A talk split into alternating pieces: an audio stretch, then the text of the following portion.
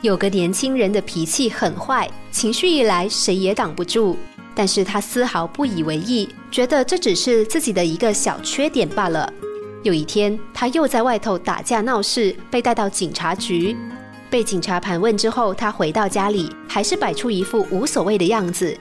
年迈的爷爷什么也没有跟他说，爷爷只是拿起桌上的火柴划了一根，然后连火也没有吹熄，就把火柴扔到地上。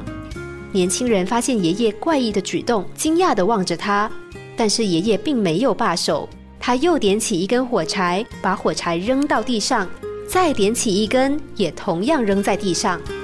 眼看地毯已经被烧出一个个小洞了，年轻人连忙制止爷爷，问爷爷在干什么。爷爷理直气壮地回答他说：“有什么关系？一根火柴也不过几毛钱罢了。”年轻人气急败坏地说：“不是火柴的问题呀。”爷爷，你可能会把整间房子给烧了啊！爷爷突然收敛起脸上的表情，严肃地说：“孩子啊，这下你应该明白了，一根几毛钱的火柴可以烧毁几百千的房子，一个小小的缺点看似微不足道，却也可能摧毁你整个人生啊！”反省自己其实并不容易，需要很大的勇气。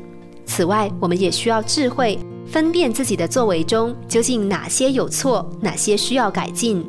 这么做也许很累，但是别忘了，星星之火足以燎原。在火灾发生前，先扑灭危险的火种，才能够避免掉难以收拾的麻烦。小小的缺点，自己以为微不足道，但是如果放任它持续下去，却也可能引发莫大的危机。自我检讨，除了促使自己不断成长，也能让自己的人生更顺遂、平安。